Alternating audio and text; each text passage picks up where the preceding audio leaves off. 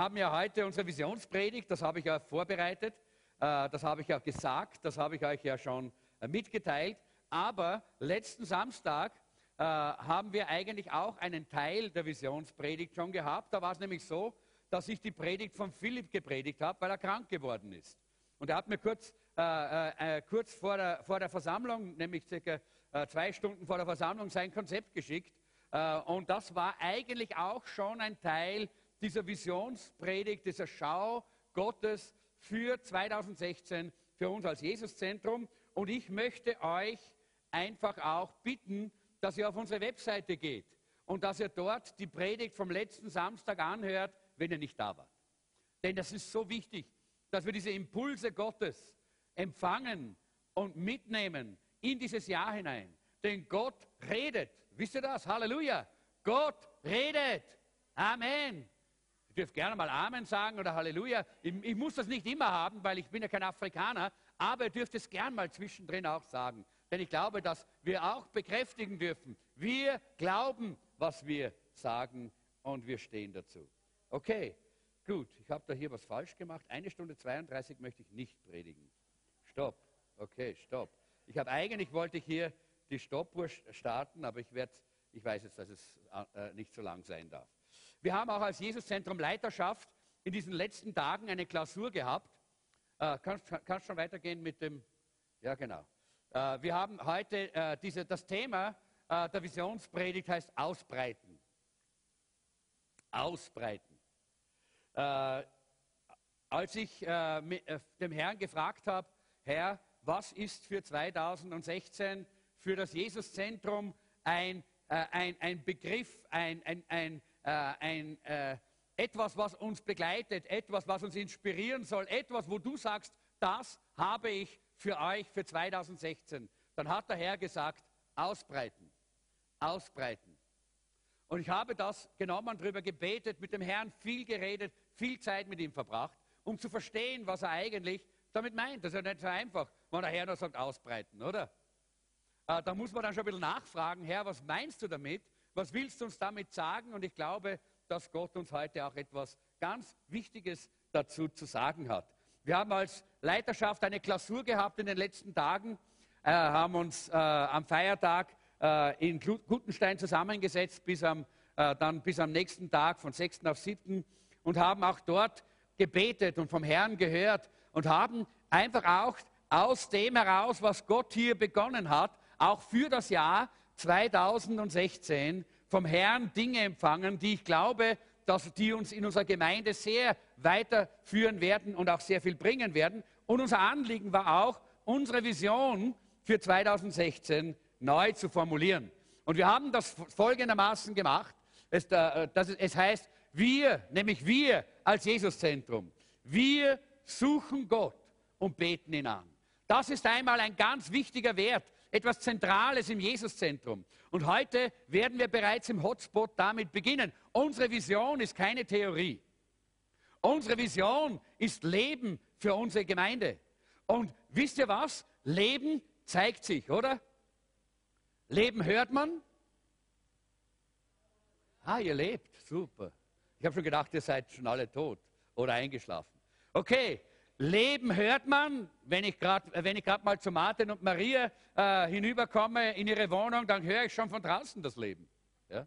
Da brauche ich gar nicht hineingehen, ja? höre ich schon, weil da ist Leben, da sind drei Kinder, da ist was los. Und deshalb, wenn wir eine Vision haben, dann muss sie leben. Und Leben muss man sehen, muss man hören. Leben ist etwas, was wir in unserem Leben mit, mit unserem ganzen Sein zum Ausdruck bringen. Wir suchen Gott und beten ihn an. Deshalb äh, bin, war ich so begeistert. Bei unserem letzten Hotspot haben wir, glaube ich, 50 Leute hier gehabt, die geblieben sind im Hotspot und vor Gott ge äh, gelegen sind, Gott angebetet haben, Gott gesucht haben und die Herrlichkeit und die Gegenwart Gottes war fast greifbar beim letzten Mal. Ich glaube, heute werden wir wieder dasselbe erleben, denn wir suchen Gott nicht, weil wir nicht wissen, wo er ist. Nicht, weil wir nicht wissen, wer er ist, sondern wir suchen ihn um seine Nähe. Wir wollen näher zu ihm. Wir wollen mehr von ihm. Wir wollen ihn besser kennenlernen. Und wir beten ihn an. Zweitens, wir ermutigen und integrieren Gläubige. Ja, wir wollen euch ermutigen Und ich ermutige euch, jeden einzelnen von euch, seid Ermutiger für eure Nachbarn. Jeder, der, der äh, dreht sich zum Nachbarn und sagt, ich ermutige dich. Komm, mal rechts, mal links. Genau, lasst uns einander ermutigen. Wir ermutigen und integrieren Gläubige. Wir wollen, dass Gläubige nicht irgendwo so als einsame Cowboys in der Welt herumflanieren und irgendwann einmal wieder äh, von den Geiern gefressen werden, äh, die da sind. Denn der Feind ist wie ein brüllender Löwe, sagt die Bibel, und er ist dabei, die, äh, die, die Gläubigen, wenn es geht, zu verzehren, herauszureißen aus dem Reich Gottes. Aber wir wollen ermutigen und integrieren jeden Gläubigen, dass wir stabil miteinander eine Familie sind und als Familie hier Gott wunderbar erleben können. Wir bringen Jünger zur Reife, das ist auch sehr wichtig. Wir wollen nicht, dass jeder eins, dass alle Christen wie kleine Babys herumlaufen. So wie äh, kleine Babys sind ja was Nettes. Ja, wir haben ja gerade die kleine, äh, die, äh, die, kleine Esther und das ist ja so nett und so lieb. Äh, auch wenn es manchmal stinkt, ist das kein Problem. Ja?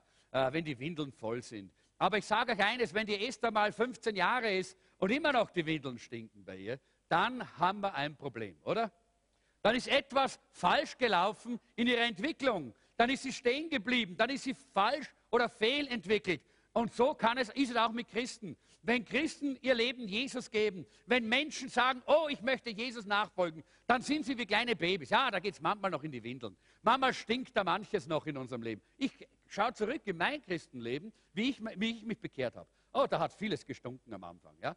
Aber wie gut ist es, dass man wachsen kann und zu einem Jünger werden kann. Und wir bringen Jünger zur Reife. Darum haben wir einen Grundkurs. Darum haben wir ein Begegnung mit Gott Wochenende. Darum haben wir eine Jüngerschaftsschule. Darum haben wir eine Bibelschule und einen Vertiefungskurs, damit wir Menschen helfen zu wachsen und zu Jüngern zu werden und dadurch reif zu werden in ihrer Gemeinschaft mit Gott. Aber dann haben wir noch einen vierten Teil. All das ist super und toll und immer noch in diesen Wänden oder zumindest unter uns, aber dann genügt uns das nicht. Wir wollen hinaus. Wir wollen die Gesellschaft verändern. Wir durchdringen die Gesellschaft mit dem Evangelium. Und wer ist der Durchdringer? Du bist der Durchdringer. Und du bist der Durchdringer. Und du bist ein Durchdringer. Und du bist ein Durchdringer. Jeder an seinem Arbeitsplatz. Jeder dort, wo er steht. Jeder dort, wo Gott ihn hingestellt hat. In seinem Haus, wo er wohnt. In seiner, in seinem, unter seinen Freunden, unter denen er sich bewegt. In der Familie. Du bist ein Durchdringer. Und wir wollen dich unterstützen. Und wir wollen mit dir gemeinsam als Gemeinde diese Gesellschaft durchdringen. Und zwar nicht nur mit unseren tollen, super Ideen, sondern mit dem Evangelium durchdringen mit dem Evangelium. Deshalb sind wir auch so engagiert beim Marsch für Jesus. Weil wir glauben, dass das eine tolle Gelegenheit ist, diese Gesellschaft zu durchdringen mit dem Evangelium. Und deshalb tun wir all das, was wir miteinander hier geplant haben für dieses Jahr. Und ihr werdet einen äh, nächsten Samstag ein, einen Jahresplan wieder bekommen, wo ihr seht, was alles Tolles auf euch wartet, auf uns wartet, wo wir gemeinsam herrliche, tolle Dinge miteinander erleben dürfen. Und ausbreiten, da hat Gott mich auf eine Bibelstelle geführt, Jesaja Kapitel, äh, Kapitel 54, Vers 2 und Vers 3. Und wir können das gerade jetzt hier lesen. Vergrößere dein Zelt. Spann die Zeltdecken weit aus, spare nicht. Verlängere die Seile und schlag die Pflöcke fest ein. Jesaja 54, 3 heißt, denn du wirst dich nach allen Seiten hinausbreiten in einer anderen Übersetzung heißt es, denn du wirst bald aus allen Nähten platzen. Deine Nachkommen werden Völker beerben und verwüstete Städte wieder aufbauen. Was für ein herrliches Wort. Was für ein herrliches Wort, das wir hier lesen. Da sagt der, äh, sagt der Prophet Jesaja: Vergrößere dein Zelt, erweitere dein Zelt, breite dich aus. Und Gott gibt hier dem Volk Israel diesen Auftrag. Es ist eine, eigentlich in einer Befehlsform geschrieben. Er gibt dem Volk Israel den Befehl, dass sie diese äh, Zelte weit machen, dass sie die Pflöcke hinausspannen, und zwar in einer Zeit, wo eigentlich alles hoffnungslos war. Das war nicht eine Erweckungszeit, wo Jesaja das sagt, sondern das war eine Zeit von Niederlagen, eine Zeit von, äh, eine Zeit von, von Gefangenschaft, eine Zeit von Kriegen, eine, eine Zeit, wo man eigentlich als Ausblick gehabt hat, okay, wir sind eh nur mehr so wenig und wir wenigen werden auch noch in die Gefangenschaft geführt. Und da steht Jesaja auf und sagt, Gott spricht zu euch und sagt, spann jetzt deine, äh, deine Zeltdecken weiter, vergrößere dein Zelt, denn bald wirst du aus allen Nähten platzen. Denn ich werde bald was tun, was großartig ist, was du dir bis heute noch gar nicht vorstellen kannst, etwas, was du nicht menschlich tun kannst. Damals, zur Zeit, äh, als Jesaja das, äh, diese Prophetie gegeben hat, das war in etwa äh, äh im, im 8. Jahrhundert vor Christus, also zwischen 750 äh, und 680 in etwa, da in dieser Zeit vor Christus, da war gerade die Fortführung, äh, die Wegführung des Nordreiches, des Reiches Samarien in die, in die assyrische Gefangenschaft. Da war gerade diese prophetische Schau, wo Gott zu Juda gesagt hat, wenn ihr nicht umkehrt, wenn ihr weiter gottlos bleibt, dann werdet auch ihr in die Gefangenschaft geführt. Und all diese Perspektiven haben die Menschen gehabt. Das sind keine tollen Siegesperspektiven gewesen. Die waren gerade nicht so, äh, jetzt würde ich sagen, charismatisch aufgelegt wie wir, ja? sondern die waren eher äh, äh, sehr ernüchtert, weil sie gesagt haben, wie soll es weitergehen in unserem Leben? Und damals waren die Kriege ja furchtbar, sind heute auch furchtbar. Wenn ich schaue, wie, wie zerstört die, äh, die verschiedenen Städte sind, wenn man das manchmal im Fernsehen sieht, dann fragt man sich, wie wäre das, wenn das unsere Stadt wäre? Hast du dich das schon mal gefragt? Und das war damals auch so. Damals ist geplündert worden, vergewaltigt worden, getötet worden, gemordet worden. Furchtbare Dinge sind passiert. Und genau in diese Zeit hinein spricht der Prophet Jesaja mit, dieser, äh, mit diesem Befehl eigentlich an, äh, diesen Auftrag mitten in einer hoffnungslosen Situation. In einer Zeit der Niederlagen, der Gefangenschaft und der Fruchtlosigkeit spricht Gott zu dem Volk und sagt, ich werde etwas Neues tun. Ich werde was Großes tun. Etwas, was du dir gar nicht vorstellen kannst. Es war ja auch damals so, dass eine unfruchtbare Frau zur Zeit äh, in, in, Israel damals äh, als eine Frau gegolten hat, die nicht äh, gesegnet war von Gott.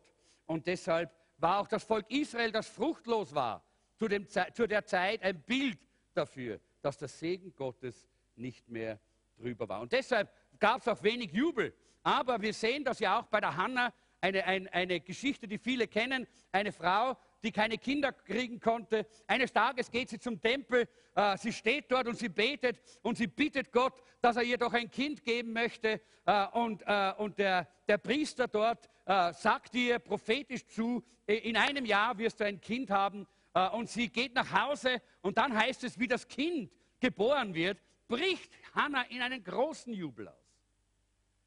Wenn wir fruchtbar sind in unserem Leben, dann können wir jubeln, dann haben wir Freude, dann ist Begeisterung da. Und Gott will unser Leben fruchtbar machen. Er will, dass wir in unserem Leben gesegnet sind und ein Segen sind für andere. Und deshalb ist das kein Selbstzweck, wenn Gott sagt, vergrößere dein Zelt, sondern er hat was Großes vor und dieses Große, das er vorhat, das kann nur dann geschehen, wenn wir bereit sind, in der richtigen Haltung mit ihm zusammenzuarbeiten. Ich glaube, Gott hat Erweckung geplant im Jesuszentrum. Gott hat Erweckung geplant im WCC. Gott hat Erweckung geplant in Wien. Gott hat Erweckung geplant in Österreich. Ich glaube, dass wir kurz vor der Erweckung stehen und ich glaube, dass deshalb dieses Wort ausbreiten für uns ein wichtiges Wort ist. Rick Joyner hat einmal gesagt, Erweckungen haben großartige geistliche Fortschritte gebracht, aber sie werden aufrechterhalten durch die persönliche Stille der Gläubigen Tag für Tag. Soll ich es euch nochmal, ihr habt es eh in den Unterlagen. Streicht euch das an. Das ist wichtig. Ich glaube, das habe ich auch sogar auf der, auf der Folie. Äh, vielleicht könnt ihr die Folie immer weiterschalten, so wie ich einfach auch dann hier in diesen Zitaten bin. Dankeschön. Gott macht die Zelte nicht selber größer. Er gibt uns den Auftrag. Das bedeutet mehr geistlichen Raum, mehr geistliche Atmosphäre, mehr von der Gegenwart Gottes, mehr übernatürliches Leben, persönlich jeder einzelne von uns. Und dafür brauchen wir die Gegenwart des Herrn. Letzten Samstag haben wir hier, sind wir hier gestanden, könnt ihr euch erinnern, und wir haben dieses Lied gesungen, äh, mit dir kommt der Himmel zu mir. Your presence is heaven to me. Weil wir gespürt haben, wie wichtig das ist, dass diese Gegenwart Gottes in unserem Leben 2016 noch stärker wird, präsenter wird. Denn Gott will große Dinge tun. Ich habe gelesen von einem Mann, der ist einmal zum Arzt gegangen und er hat dem Arzt erzählt, dass er leider nicht mehr in der Lage ist, all die Dinge im Haushalt so zu erledigen wie früher. Und so nach der Durchuntersuchung, dann ist er untersucht worden, dann hat er gesagt, äh, na Herr Doktor, sagen Sie mir direkt auf Klardeutsch heraus, ich kann das schon verkraften. Und der Arzt hat ihn so angeschaut und gesagt, na gut, auf Klardeutsch, Sie sind nur faul. Okay, hat der Mann gesagt, geben Sie mir bitte jetzt den medizinischen Begriff, dass ich es auch meiner Frau sagen kann. Wir sind Gewohnheitswesen als Menschen. Wir sind Gewohnheitsmenschen. Wir haben immer wieder Gewohnheiten, die, in die wir hineinkommen und wir möchten am liebsten alles so behalten, wie es ist und wie es gewohnt ist. Und es ist unsere Tendenz, Herausforderungen zu widerstehen. Da gehen wir lieber zum Arzt und lassen uns untersuchen, wie dieser Mann. Gell? Als die Herausforderung anzunehmen, nicht faul zu sein. Ich weiß, wir sind alle nicht faul. Ich, ich sage nicht, dass, faul, dass ihr faul seid. Ja? Versteht das richtig? Das ist nur so diese Geschichte hier. Aber wichtig ist, dass wir uns hier auch sehen. Äh, wir haben es uns oftmals bequem gemacht und sind irgendwie in eine Lebensroutine hineingefallen. Jemand hat einmal gesagt, Routinen sind wie langsame Gräber, in denen man langsam stirbt. Aber für viele Menschen sind Routinen Lebensstil. Und wisst ihr, wenn Gott sagt, wir sollen ausbreiten, wir sollen die, das Zelt vergrößern, wir sollen die, äh, die, äh, die Pflöcke hinausspannen und die Zelt, äh, Zeltdecken weit hinausspannen, dann ist das nicht Status quo. Dann ist das Veränderung.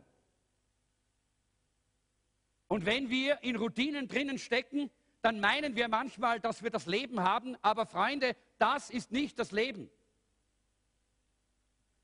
Das ist nicht das Leben. Eine kleine andere lustige Geschichte, die uns das ein bisschen ver veranschaulichen kann, ist, äh, zwei, zwei, Jäger äh, haben einen Piloten äh, engagiert, dass er sie äh, äh, ganz in den Norden äh, nach Kanada hineingeflogen hat, und damit sie dort Elche jagen können. Und sie waren sehr erfolgreich und sie haben sechs große Elche geschossen. Der Pilot ist wieder zurückgekommen. Sie waren ja dann eine Zeit lang dort in diesem Camp alleine äh, und äh, wollte sie wieder mitnehmen, äh, so wie sie es ausgemacht hatten.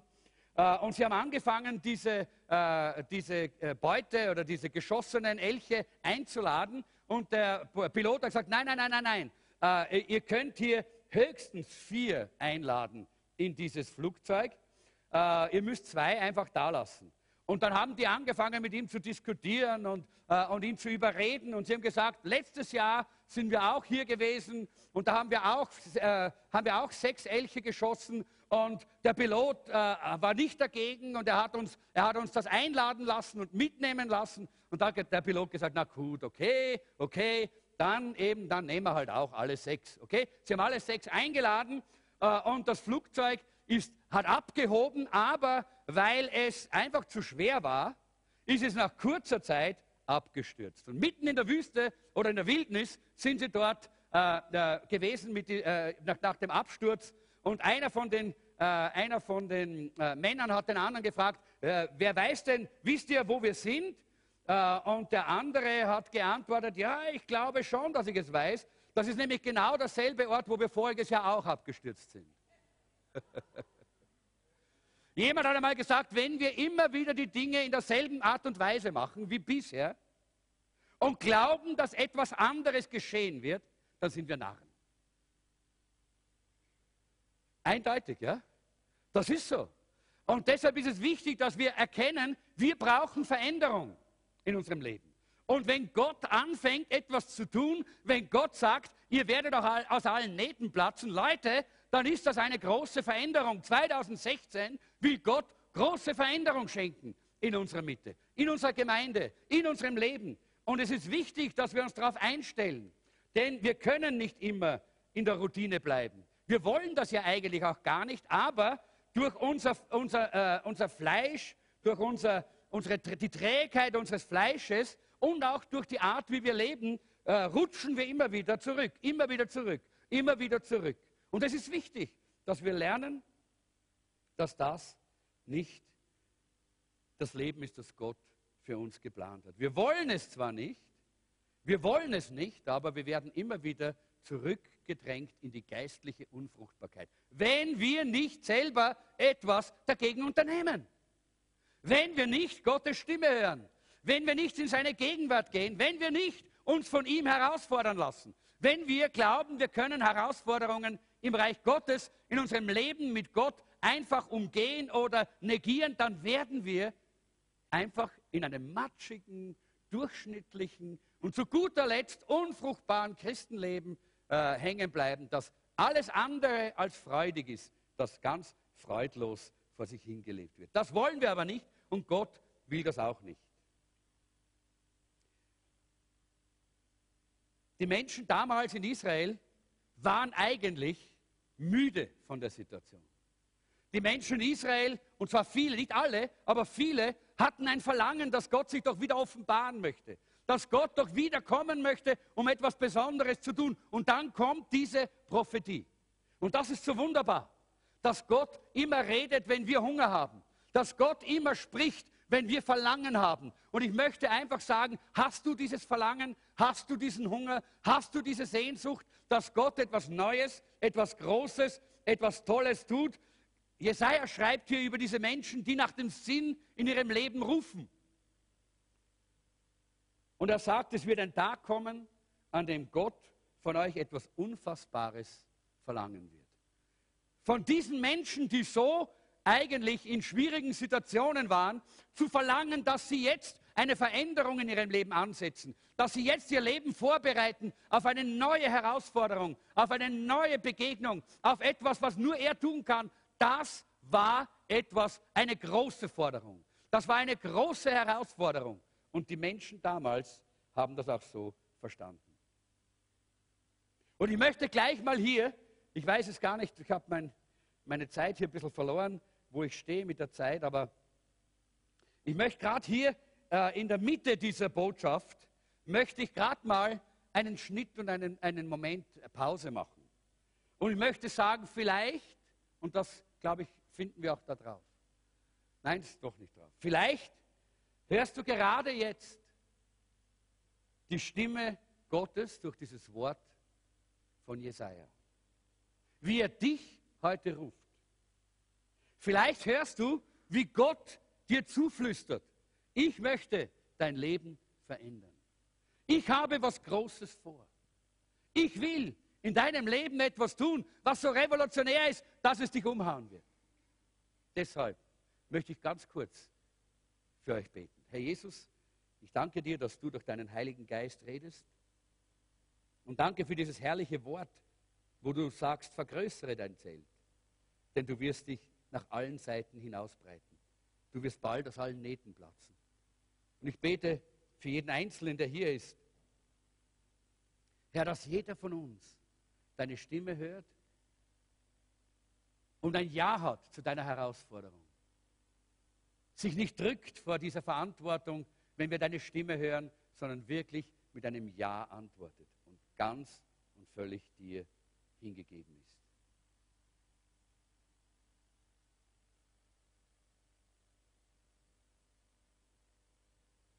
Der Schlüssel zu einem lebendigen Christenleben ist, dass man geht, wenn Gott sagt, man soll gehen. Und dass man auf ihn wartet, wenn er gerade auch in Geduld wartet. Denn Gott hat verschiedene Arten, wie er in unserem Leben wirkt. Aber jeden Menschen, jeden, der hier sitzt, und auch mich, wird Gott immer wieder einmal zu einem gewissen Zeitpunkt herausfordern, zu diesem Schritt, den wir in Jesaja 54, Vers 2 gelesen haben. Mach dich auf, komm, fang an, komm, jetzt ist es Zeit.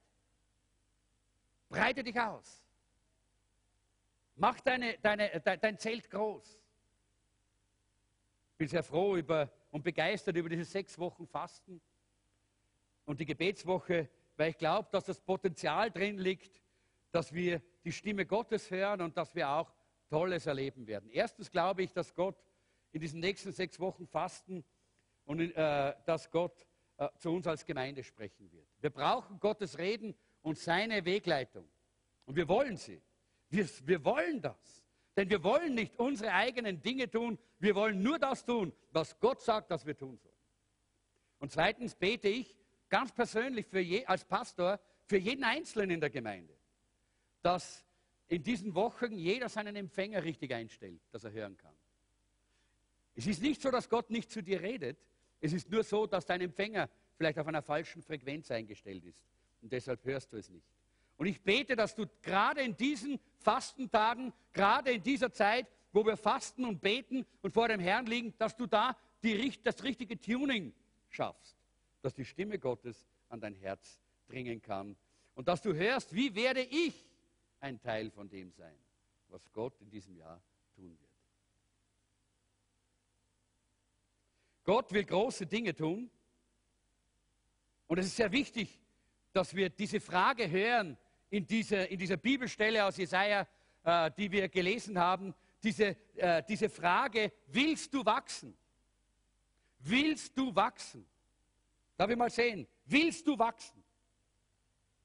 Ja? Okay, dreh dich mal zu deinem Nachbarn und frage ihn, willst du wachsen? Okay. Damit meine ich nicht so hier im Umfang, das haben wir hinter uns, Weihnachten haben wir hinter uns gelassen, ja? sondern im Geistlichen, in der Gemeinschaft mit, dem Gott, äh, mit, mit, mit, Gott, in unserer, in, unserer, äh, in unserer Beziehung zum Herrn. Und es gibt hier einige Dinge, die wir auch tun müssen, wenn wir diese Schritte mit Gott gehen wollen. Erstens, vergrößere 2016 deine Kapazität für Gott. Vergrößere 2016 deine Kapazität für Gott. Gott möchte eine, ein größeres Werk in deinem Leben tun. Gott hat ein größeres Ziel, als du dir es vor, überhaupt vorstellen kannst. Aber damit das geschehen kann, musst du deine Kapazität mit Gott vergrößern. Wir wissen, dass das größte Ziel, das Gott hat, als er uns geschaffen hat, war, Gemeinschaft mit uns zu haben dass wir in einer ganz intimen Beziehung zu ihm stehen, ganz eng, ganz nahe. Aber der zweite Grund war auch, dass Gott sich selber durch uns dieser Welt bekannt machen möchte. Und in 1. Chroniker 4, Vers 10 lesen wir eine Geschichte von einem Mann, sein Name ist Jabes oder Jaebes. Und für viele, viele Jahre, vor vielen Jahren hat Gott mich schon durch diese Geschichte einmal ganz besonders herausgefordert und mich auch gesegnet dadurch. Ein Mann, der scheinbar in seiner Familie äh, einen schwierigen Stand gehabt hat, weil er irgendein Geburtsproblem hatte. Jabes heißt ja eigentlich äh, äh, Kind des Schmerzes. Und möglicherweise war seine Geburt eine Geburt, die der Mutter große Schwierigkeiten gemacht hat. Vielleicht sogar ihren, ihren Tod oder, nein, Tod nicht, weil er spricht von der Mutter, aber zumindest äh, ihr, ihr, große Schwierigkeiten gesundheitlich gemacht hat. Und die ganze Familie, vielleicht ist auch was geblieben. Vielleicht hat er, hat er ein, ein, ein, ein, Problem beim Gehen oder vielleicht hat er ein Sprechproblem oder vielleicht hat er irgendein Problem, irgendetwas war da, was ihn von den Brüdern etwas abgesondert hatte. Aber hier hatte er eine ganz besondere, äh, einen ganz besonderen Schritt gesetzt. Er hatte Verlangen danach, dass sich diese Situation ändert. Ich will nicht schwach bleiben. Ich will nicht behindert bleiben. Ich will nicht einfach begrenzt bleiben. Ich will heraus aus dem. Und dann heißt es hier, und Jabes, und ich habe bei euch leider das, äh, nicht das Deutsche, sondern das, äh, es war in der, mitten in der Nacht, da war, war, ich schon sehr müde, sondern das Englische eingeschrieben. Ich habe da äh, in meinem Programm die verschiedenen Sprachen. Aber wir können es hier lesen, aber Jabes betete zum Gott Israels. Und wenn man das genau anschaut, dann heißt es dort, und Jabes schrie zum Gott Israel. Er schrie, bitte segne mich und lass mein Gebiet größer werden. Beschütze mich und bewahre mich vor Unglück. Möge kein Leid mich treffen. Alles, was er hier sagt, bedeutet, Herr, ich brauche Veränderung. Gott, gib mir diese Veränderung. Gott, gib mir das, was ich brauche, dass mein Leben ein Leben des Segens ist und dass mein Leben ein Zeugnis ist, das auch andere erreichen kann. Herr, komm und erweitere du mein Gebiet. Erweitere mein Gebiet. Lass mein Gebiet größer werden. Hier haben wir genau dieses, äh, diese, äh, genau das, wo, was ich äh, in diesem Wort ausbreiten von Gott empfangen habe. Das wollte Jabes haben. Breite mich aus. Gib mir mehr. Und dann heißt es hier, und Gott erhörte sein Gebet. Wisst ihr, es ist nicht falsch, Gott zu bitten, uns zu segnen. Eigentlich sollten wir so beten, sagt uns die Bibel, aber nicht um gesegnet zu sein, sondern um ein Segen zu sein für andere.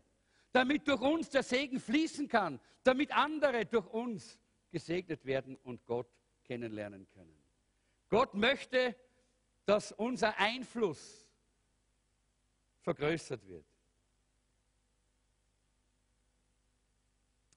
Jemand hat einmal gesagt, unser Leben wird nicht daran gemessen, was wir konsumieren, sondern es wird daran gemessen, was Gott durch uns tun kann. Wir leben eigentlich, um zu geben. Ich habe gelesen, dass die Lachse, das ist ein Fisch, den ich sehr liebe, deshalb habe ich mich auch mit Lachs ein bisschen mehr beschäftigt. Äh, ich liebe ihn, das ist ein sehr guter Fisch. Ich, ich, ich kaufe ihn meistens dann auch äh, roh und ich räuchere ihn dann selber in seinem kleinen Räucherofen auf unserer Terrasse und dann genießen viele unseren geräucherten Lachs. Äh, und äh, der Lachs ist ein ganz besonderer Fisch. Aber wisst ihr, was auch ganz besonders ist? Die letzten Tage seines Lebens verbringt der Lachs damit, dass er mit enormer Anstrengung die Flüsse Alaskas, äh, Norwegens, dort wo, sie, ich glaube es ist eher Alaska, ja, und, und dort hinauf, hinauf hinaufspringt. Das sind oftmals ganz hohe, steile Wasserfälle und da springen sie hinauf mit ganzer Kraft. Sie investieren alle ihre Kraft, um da hinauf zu springen und hinaufzugehen, denn für sie ist es das Ziel, dass sie neues Leben schaffen. Dort oben legen sie dann den, den, den Laich, die Leichen, das sind die Laichgebiete der Lachse, und dort verenden sie. Sie leben dann nicht weiter. Sie haben ihre ganze Energie ausgegeben. Alles, alle, ihre ganze Energie geben die Lachse aus. Und wenn sie dazwischen nicht gefangen werden, dann sterben sie dort. Denn haben sie, sie haben alles gegeben, damit neues Leben entsteht. Und dann und, nach einiger Zeit äh, werden von, äh, gehen von dort aus enorme Massen von jungen Lachsen, die zurück ins Meer hin, hinunter, äh, hinunterwandern. Und dann haben, äh, deshalb ist diese Lachspopulation dann so enorm groß, weil die Lachse ein Verlangen haben. Ich gebe alles, damit neues Leben entsteht. Und Leute, das ist ein Bild für mich geworden, für das, was Gott uns eigentlich hier aufträgt. Er sagt, komm, setz was ein, nimm die Herausforderung an damit, äh, und gib dein Leben, damit neues Leben entsteht damit Menschen gerettet werden, damit Menschen zu Jesus kommen, damit das Reich Gottes ausgebreitet wird. Das ist auch der Grund, warum ich so begeistert bin mit Kloster Neuburg morgen. Das ist der Grund, warum ich glaube, dass unsere Outreaches, unsere Evangelisationen, unsere Einsätze so wichtig sind, weil das ist das Leben, das Gott äh, sehen möchte, dass wir leben. Und dabei investieren wir uns selber. Wir müssen Gott sei Dank nicht gleich sterben, wenn sich jemand bekehrt, so wie die Lachse. Das ist gut. Wir können weitergehen und den Nächsten für Jesus gewinnen. Das ist so toll. Und deshalb ist es wichtig, es geht hier in erster Linie nicht um deine Größe, sondern um deine Fähigkeit oder Bereitschaft, dich mit dem auszudehnen, was Gott tun will. Jetzt habe ich da unten was liegen lassen. Vielleicht kann, kannst du mir das bringen, Jeanette, die Flasche und diesen Ballon. Danke. Ich wollte euch was demonstrieren, was mir nicht gelungen ist, weil ich nicht das richtige Material gefunden habe in dieser, in, jetzt in diesen letzten äh, Tagen mal. Äh, was ist das? Ein Luftballon, genau. Kinder wissen das und auch Erwachsene auch. Was ist das? Flasche, genau. Was ist größer? Die Flasche, genau. Die Flasche ist größer. Aber was glaubt ihr, wo geht mehr Wasser hinein? In den Luftballon. Warum? Was hat die Flasche für ein Problem? Die Flasche ist nicht flexibel. Die Flasche ist begrenzt. Die Flasche hat ihr Volumen und aus, basta. Mehr geht nicht. Ja? Und manchmal sind wir auch so. Mehr geht nicht. Aus, basta. Begrenzung.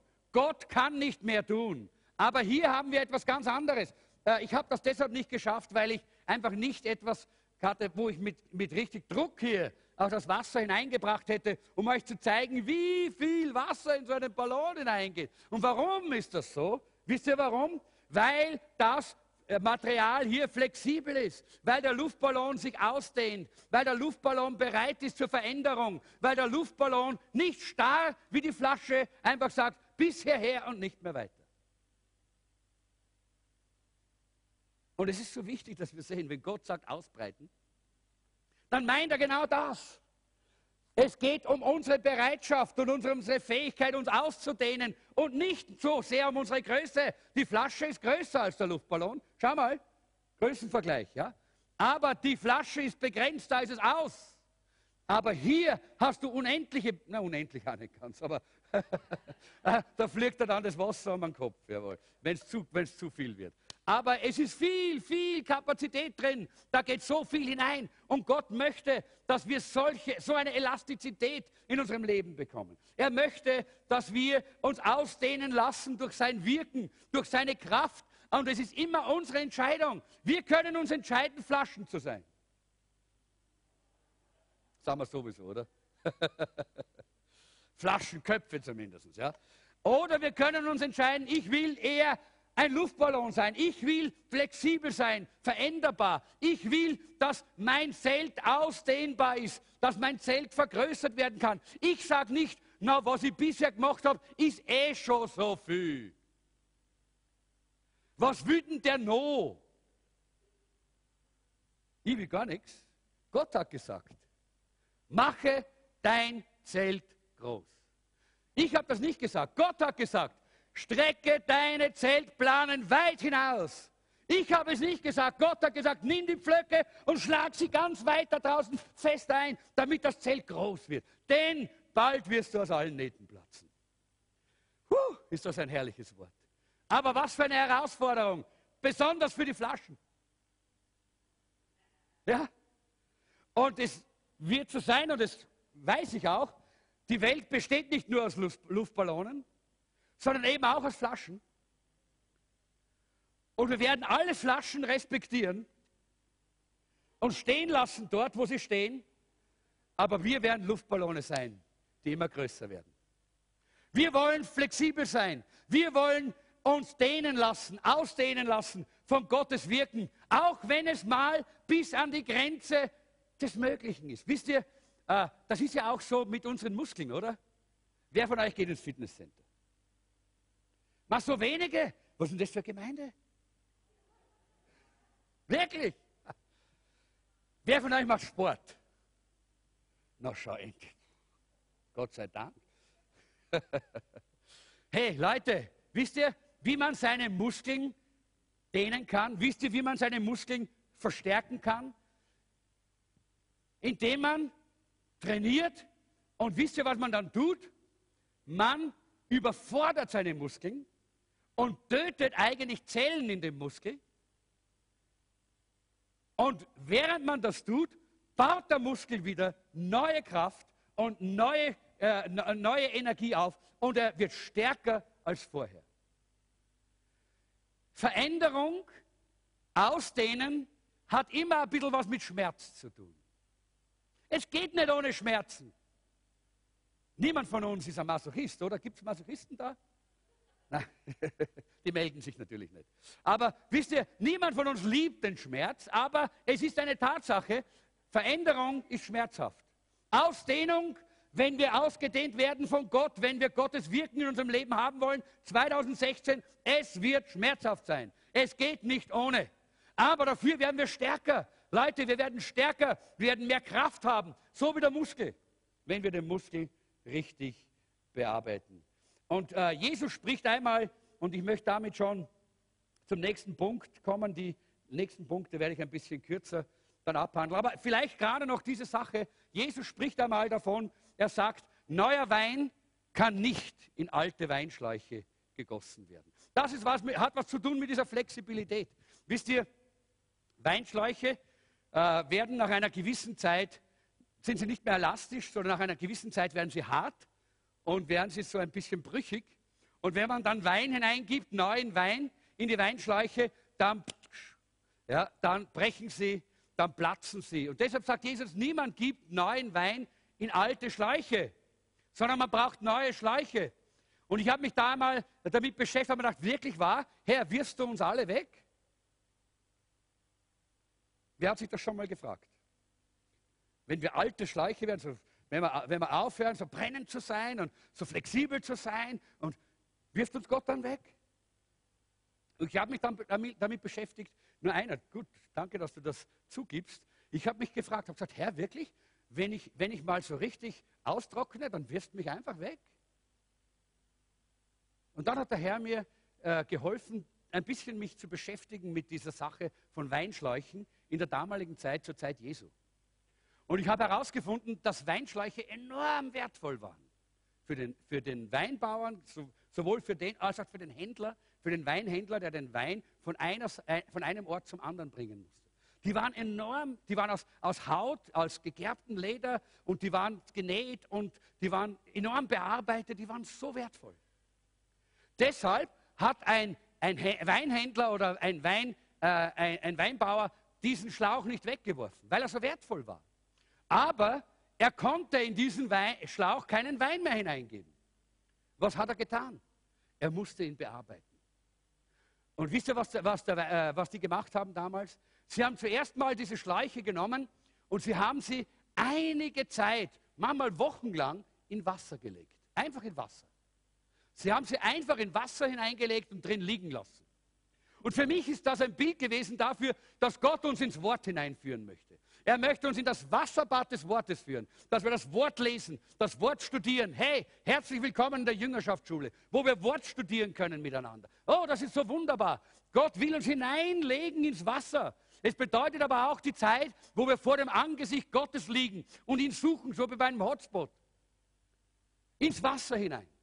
Und nachdem der, Schlauch einige Zeit im Wasser gelegen ist, dann sie, nimmt, ihn, nimmt ihn dieser Weinbauer heraus und dann gießt er Olivenöl hinein. Und zwar nicht nur ein kleines bisschen, sondern Mengen von Öl. Ja? Und, und, und dann wird dieser ganze, dieser ganze Schlauch so richtig außen und innen und innen und außen und außen und innen geölt und geölt und geölt und geölt. Und wofür ist das Öl ein Bild in der Bibel? Für den Heiligen Geist dann kommt er wieder neu mit seinem Heiligen Geist. Und er fängt an, in uns zu wirken. Und er fängt an, unser Leben zu erfüllen. Und das ist, was Gott tun möchte. Das ist die Wiederherstellung des Weinschlauchs. Dann wird der, der, der Schlauch wieder weich. Dann wird der Schlauch wieder dicht. Und, und, und dann kann dieser Schlauch wieder gebraucht werden. Ganz gleich, in welcher Lebenssituation du bist. Vielleicht sagst du, wow, 2015 habe ich so viel missbraucht. Habe ich so oft meine stille Zeit nicht gemacht. Habe ich so oft die, die, Zeit mit Gott versäumt. Und ich bin irgendwie trocken und ich bin so richtig am Ende irgendwie. Gott kann mich nicht mehr gebrauchen. Nein, Gott will dich gebrauchen. Du bist so wertvoll für ihn. Du bist so wertvoll für ihn, dass er heute sagt, komm, komm, ich will dich ins Wasser legen. Nimm das Wort, nimm deine Bibel, fang an, das Wort zu lesen, fang an, im Wort drinnen äh, zu leben und du wirst von Gott wieder neu bearbeitet werden. Und dann Lass dich erfüllen mit dem Heiligen Geist. Komm und Gott wird, kommen, wird seinen Heiligen Geist in dich ausgießen. Und dann wirst du wieder ein wunderbares Werkzeug sein, das Gott gebrauchen kann. Das ist eine herrliche Sache. Und gerade Gebet und Fasten in diesen 40 Tagen will Gott uns vorbereiten für 2016, für das, was Gott vorhat. 2016 im Jesuszentrum. Zweitens, dehne 2016 deine Hingabe aus. Ich habe schon gesagt, äh, das Ausdehnen immer die Tendenz hat, Schmerzen zu machen. Aber es macht uns auch stärker. Äh, und ich glaube, es ist sehr wichtig, äh, dass wir verstehen, wenn Gott so zu uns redet, dann will er auch, dass wir aktiv antworten. Dass wir auch bereit sind, Ja zu sagen und Schritte zu setzen. Das glaube ich nicht, dass wir alle in, die, in der Jüngerschaftsschule Platz haben. Das möchte ich jetzt gar nicht. Aber vielleicht hat Gott zu dir geredet, dass du dorthin gehen sollst. Dann sprich heute noch jemanden an von der Leiterschaft. Geh zur Gabi oder jemanden von unseren Leitern und wir werden das mit dir besprechen.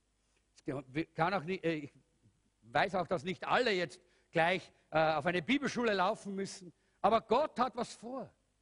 Und Gott beginnt heute an vielen von uns zu arbeiten. Wir haben auch in dieser, äh, in dieser Klausur, die wir gehabt haben als Leiterschaft, haben wir festgestellt, so natürlich eher geschätzt, auch von Gesprächen, dass eigentlich nur ein kleinerer Prozentsatz unserer Gemeinde täglich wirklich persönliche Stille hat, Gott wirklich begegnet. Und ich möchte uns einfach herausfordern für 2016, dass das unser Lebensstil ist. Jeden Tag mit Gott, jeden Tag mit dem Wort, jeden Tag ihm zu begegnen. Wir haben auch gemerkt, dass äh, auch äh, nur in etwa 50 Prozent unserer äh, Versammlungsbesucher äh, wirklich in Live-Gruppen äh, Live integriert sind.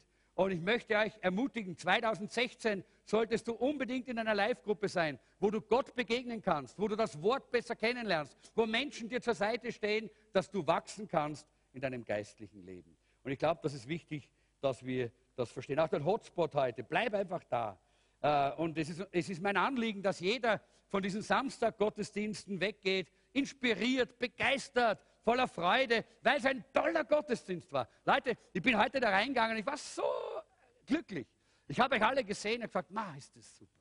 Ihr seid so toll. Ihr seid so eine super Gemeinde. Wir sind so gesegnet hier im Jesuszentrum. Und ich war begeistert. Ich bin hinausgegangen am Klo und am Klo habe ich den Ben singen gehört auf der einen Seite, da hat man mich nicht preisen gehört. Das war gut. er singt immer gerne am, äh, am, am, Klo, der Ben, und singt sich dort ein. Das haben wir schon bei seiner Hochzeit äh, damals äh, kennengelernt, weil da wollte er damals mit einer sehr guten Stimme Ja sagen auf die, äh, auf die Frage des Standesbeamten. Und dann ist er ins Klo gegangen und hat ein bisschen dort geübt. Ja, ja, ja, ja, ja. Und dann, dann hat es geklappt. Er hat Ja gesagt. Ja, wirklich, ja. Aber ich sage, ich war so begeistert. Ich war so begeistert und ich bin begeistert, was Gott in unserer Mitte tut, wie Gott uns hier zusammenbringt. Und ich möchte euch wirklich ermutigen, und, ich, und das ist auch mein Gebet, dass wir alle wirklich untereinander verbunden als Familie, als Freunde Gottes miteinander diese Welt verändern können. Äh, und ich möchte aber auch euch ermutigen, denn das gehört hier dazu. Hingabe ist praktisch. Hingabe ist keine fromme Sache, wo man sagt, uh, ich gebe mich hin. Oder wo man mal nach vorne kommt und da vorne sich hinkriegt. Das ist schon schön. Ich liebe das, wenn, wenn, wir, wenn wir am Altar da vorne auf ein Reden Gottes antworten. Aber dann muss es weitergehen. Da darf nicht Schluss sein. Hingabe hat was mit unserem Leben zu tun. Und deshalb lade ich jeden ein, auch einen Dienst in der Gemeinde zu tun. Auch da haben wir gemerkt, dass es eine ganze Reihe gibt, die noch nicht in Diensten sind. Wenn wir Gott lieben, dann wollen wir ihm auch dienen. Und die Gemeinde ist sein Leib.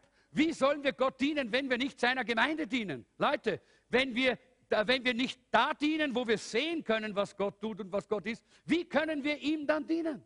Und deshalb lade ich dich ein, auch in deinem Dienst dabei zu sein. Und wenn du sagst, ich weiß nicht ganz genau, wo kann ich das tun, wo kann ich wirklich auch mitdienen, dann lade ich dich einfach ein, dass du dich mal bei Johannes meldest oder bei einem von unseren Leitern. Wir können dir gerne auch Wege zeigen, wie du in unserer Gemeinde auch diese Hingabe praktisch werden lassen kannst.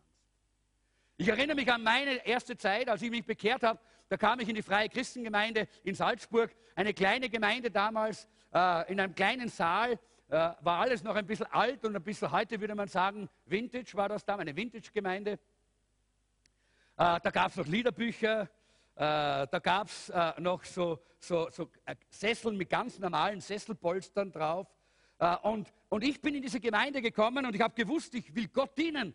Und ich habe gewusst, ich möchte etwas für den, für den Herrn tun. Und deshalb habe ich am Ende der Versammlung einfach die Liederbücher ein, eingesammelt von den, von den Stühlen und habe sie wieder schön geschlichtet in den Kasten, wo sie hingehören. Und danach bin ich gegangen und habe alle die verschiedenen äh, äh, Sesselpolster gerade gerichtet, aufgehoben, hingelegt. Und ich habe gewusst, ich diene dem lebendigen Gott. Und dann, wisst ihr, habe ich noch was gemacht. Ich habe die Fenster aufgemacht, weil es immer so gestunken hat dann dort schon. Weil das war ein ganz kleiner Raum und da waren so viele Leute drin. Und dann habe ich die Fenster aufgemacht und habe gelüftet, damit es bei der nächsten Versammlung nicht vom Anfang weg stinkt. Äh, und habe gute frische Luft hineingelassen. und habe dann die Fenster wieder zugemacht. Und ich habe gewusst, ich diene Gott. Ja, ich habe gewusst, ich habe eine Berufung, dass ich Gott dienen sollte als Prediger. Aber ich habe nicht gewartet, bis irgendjemand sagt, komm bitte und predige. Ich wollte dienen. Weil mein Herz von Jesus erfasst war. Und Leute, ich lade euch ein, diese Flexibilität, diese Veränderung in eurem Leben äh, zu entscheiden. Ich will nicht mehr länger nur sagen, so wie bisher. Da ist meine Grenze, da ist meine Grenze, was ich bisher gemacht habe, ist schon gut genug. Nein, lass uns flexibel sein und sagen, Herr, füll mich, füll mich, füll mich. Ich will dein Wirken nicht begrenzen. Ich will flexibel, ich will elastisch sein für Gott. Und dann wird manchmal vielleicht Gott uns unbequem machen. Es wird dann nicht immer so sein, dass alles bequem ist. Aber wir sind nicht auf dieser Welt, um bequem zu leben, sondern um diese Welt zu verändern. Halleluja. Amen. Ja, gut, danke. Wir sind nicht hier auf dieser Welt, um bequem zu leben, sondern um diese Welt zu verändern. Gott gibt uns viel Freude, auch trotzdem. Halleluja, sehr herrlich. Ist ja schön, hier zu leben. Aber es ist noch schöner, die Welt zu verändern. Drittens, erweitere 2016 deinen Einfluss. Erweitere deinen Einfluss.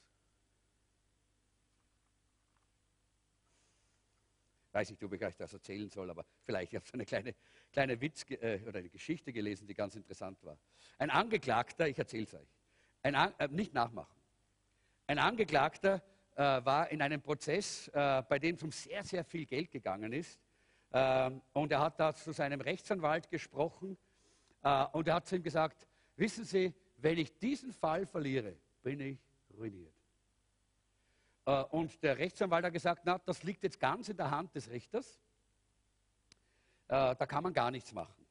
Und der Mann hat gesagt, wäre das vielleicht eine Hilfe, wenn ich dem Richter so eine, eine Schachtel mit den teuersten und schönsten und besten Zigarren schicke?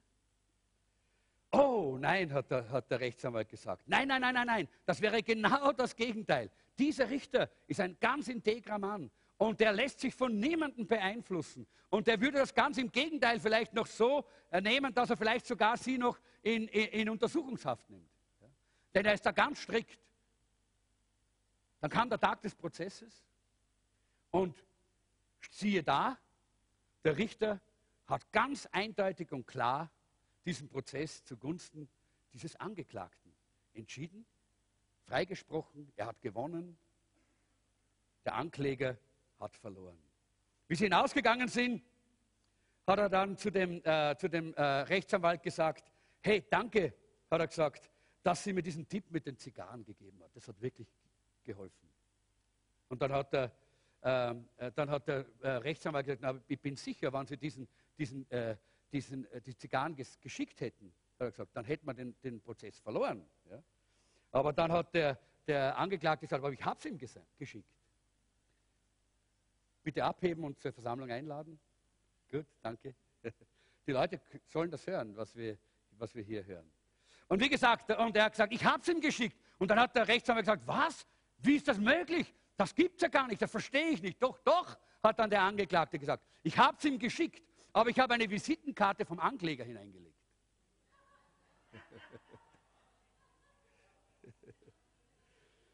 Gott möchte, dass wir unseren Einfluss ausüben und unseren Einfluss benutzen, aber positiv bitte. Nicht in dieser Art und Weise, sondern richtig.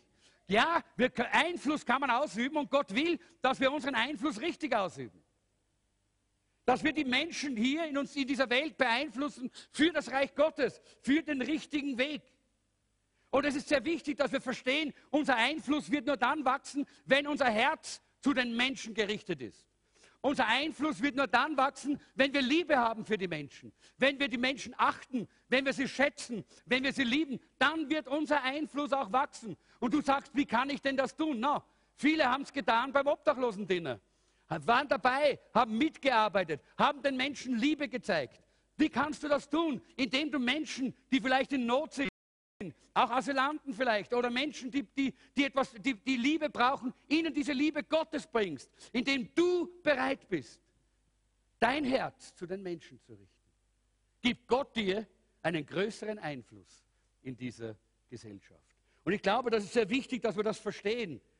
dass diese, äh, dieser Einfluss von jedem ausgehen kann. Wir haben auch als Leiterschaft eine Vision für unsere Jugend, denn wir glauben, dass unsere Jugend dafür da ist, um diese Stadt auf den Kopf zu stellen, um die Jugendszene dieser Stadt zu verändern und auf den Kopf zu stellen. Und wir beten dafür. Und wir glauben, dass das geschehen wird, weil äh, gläubig sein, Christ sein, kein Selbstzweck ist, sondern Gott will uns gebrauchen. Ich möchte hier schließen mit dieser Aussage, die ihr sicherlich schon oft gehört habt. Niemand kümmert sich darum, wie viel du weißt, solange bis er weiß, dass du dich um ihn kümmerst. Niemand kümmert sich um das, was du weißt, solange bis er weiß, dass du dich um ihn kümmerst. Wenn du Menschen für Jesus beeinflussen willst, musst du auch das Herz Jesu in deinem Herzen tragen. Und eins, eines meiner Gebete, ich habe es ja schon mal gesagt, aber ich sage es immer wieder, eines meiner Gebete, das ich immer wieder bete, wenn ich, am, wenn ich in der Früh auf meinen Knien liege vor dem Herrn, eines meiner Gebete ist, Herr, bitte synchronisiere mein Herz mit deinem Herzen, damit ich weiß, was du willst, damit ich die Menschen so sehe, wie du sie siehst, damit ich mit deiner Liebe, mit, mit deiner Schau in dieser Welt leben kann und damit ich Einfluss ausüben kann, dass Menschen gerettet, gesegnet, verändert, geheilt und auf, mit einem neuen Leben ausgestattet, mit Hoffnung durch diese, durch, durch diese Welt gehen können. Das ist mein Gebet. Und das ist auch mein Gebet für jeden von uns, dass wir solche Christen, ich weiß, ihr alle habt ein Herz für die Verlorenen. Ich weiß, wir sind eine Gemeinde, die sich kümmert. Wir kümmern uns umeinander. Wir kümmern uns, wir lieben einander, wir segnen einander, wir schätzen einander. Wir sind auch eine Gemeinde, die die, die, die, die Menschen, unsere Stadt liebt. Wir gehen hinaus, wir, tun, wir machen Einsätze, wir nehmen vieles auf uns. Wir haben zum Beispiel dieses I Love My City. Wir haben auch die Bilder gesehen, das war letztes Jahr. I love my city. Auch da solche Dinge, wo wir auch auf uns nehmen, ja, wir, wir tun es. Wir gehen hinaus, weil wir die Menschen lieben. Lass uns damit, äh, ich möchte damit zum Schluss kommen, lass uns für 2016 diese Schritte tun. Wir wollen unseren Einfluss erweitern in 2016. Wir wollen unsere Hingabe ausdehnen in 2016. Und ganz besonders auch wollen wir unsere Kapazität mit Gott vergrößern in 2016. Und das ist eigentlich das, was es bedeutet, ausbreiten in 2016. Gott will uns Ausbreitung schenken. Ich glaube, ich glaube, dass Klosterneuburg nur der erste kleine Schritt ist. Weil, wisst ihr warum? Weil Gott sagt in diesem Wort, und dieses Wort hat er uns gegeben für 2016. Er sagt, du wirst dich nach links und nach rechts ausbreiten. Jetzt weiß ich nicht, ist Klosterneuburg links oder rechts, das spielt keine Rolle. Aber wir werden uns nach allen Seiten hinausdehnen. Und Gott wird uns Gnade schenken, dass wir Ausdehnung des Reiches Gottes in diesem Jahr erleben. Ich möchte das, was wir am Anfang als die Vision so äh, gesehen haben, noch einmal kurz zusammenfassen und sagen, wir wollen Gott lieben, den Menschen dienen und die Gesellschaft verändern. Und ich möchte, dass wir jetzt gemeinsam einfach zum Herrn kommen und gemeinsam im Abschluss sagen, Herr, danke, dass ich 2016 mit dir leben darf. Danke, dass ich 2016 mich entscheiden kann. Wisst ihr, äh, wir haben die Möglichkeit. Nicht jeder Mensch in dieser Welt kann sich entscheiden. Wir schon, weil wir Jesus haben. Wir haben die Entscheidung, ob wir Flasche oder Ballon sind. Ob wir begrenzt und unflexibel oder flexibel für Gott sind in diesem Jahr. Du kannst dich entscheiden. Wir stehen immer noch am Anfang dieses Jahres. Und ich möchte jeden einladen, heute, heute auf dieses Reden Gottes zu antworten. Bist du bereit? Gott fragt dich, willst du wachsen? Viele haben die Hand gehoben vorher. Und Gott fragt dich noch einmal, willst du wachsen? Dann hör auf, eine Flasche zu sein beginne ein Ballon zu werden. Wo Gott mit seiner Kraft, mit seinem, mit, mit seinem Wirken hineinkommen kann und wo es nicht die Begrenzung gibt, die die Flasche gibt. Wo wir nicht sagen, bis hierher und nicht mehr weiter. Mehr gebe ich dir nicht, Gott, sondern wo wir ihm alles geben. Und er kann hineingeben und hineingeben und hineingeben und ausdehnen und ausdehnen und ausdehnen, bis es eines Tages platzt. Und wenn es platzt, freue ich mich, weil dann bin ich bei ihm. Wisst ihr, wenn der Moment kommt, wo wir hier auf dieser Erde gedient haben und unsere Zeit gekommen ist, in die Ewigkeit zu gehen, hey, dann können wir nur sagen, Halleluja, Wir sehen Jesus, so wie er ist. Und auf das freuen wir uns oder? Komm, lass uns gemeinsam aufstehen. Halleluja. Danke, Jesus. Danke, Jesus. Herr, ich danke dir, dass du uns für dieses Jahr nicht Stillstand verordnet hast, nicht Rückgang verordnet hast, sondern du hast uns für dieses Jahr Ausdehnung, Ausdehnung verordnet. Ich danke dir dafür, Herr Jesus. Und Herr, ich möchte heute an diesem Abend für mich persönlich sagen, Herr, ich möchte ein Ballon sein. Und wenn du da bist und du sagst, das ist mein Verlangen, ich weiß, es wird Schmerzen, Schmerzen kosten. Ich weiß, es wird manchmal wehtun. Ich weiß, es ist nicht einfach und nicht bequem. Aber heute möchte ich sagen, Herr, ich will aufhören, eine Flasche zu sein, mit all den Begrenzungen. Schon, da ist Wasser drin, da ist alles gut, ist ja nicht schlecht. Aber Herr, ich möchte mehr. Ich möchte mehr. Ich möchte ein Ballon werden. Wenn du das möchtest, heb deine Hand.